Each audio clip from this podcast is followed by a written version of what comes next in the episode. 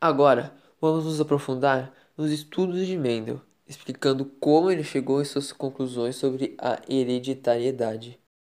Primeiramente, é importante ressaltar a importância do uso das ervilhas para os estudos de Mendel.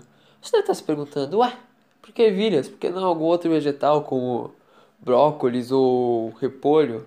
Bom, Mendel não escolheu aleatoriamente as ervilhas, elas tinham valências importantes para a realização de seus experimentos, as quais podemos citar seu fácil cultivo, a grande produção de descendentes a cada geração, a autofecundação e também que ela apresenta caracteres bem definidos, como sementes lisas ou enrugadas e cor amarela ou verde. Então, com essa cobaia excelente em suas mãos, Mendel começou seus experimentos. Em primeiro lugar, ele selecionou plantas puras de ervilhas com sementes lisas e rugosas, que, se sofresse autofecundação, formariam apenas sementes lisas e rugosas.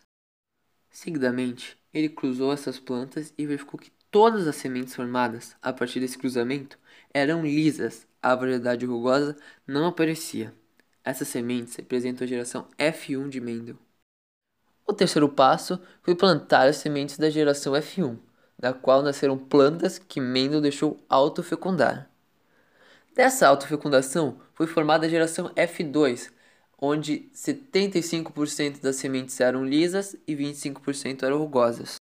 Com isso, o pesquisador determinou que a variedade dominante era aquela que se manifestava na geração F1, e a variedade excessiva era aquela que se escondia, entre aspas, na geração F1, aparecendo só em F2.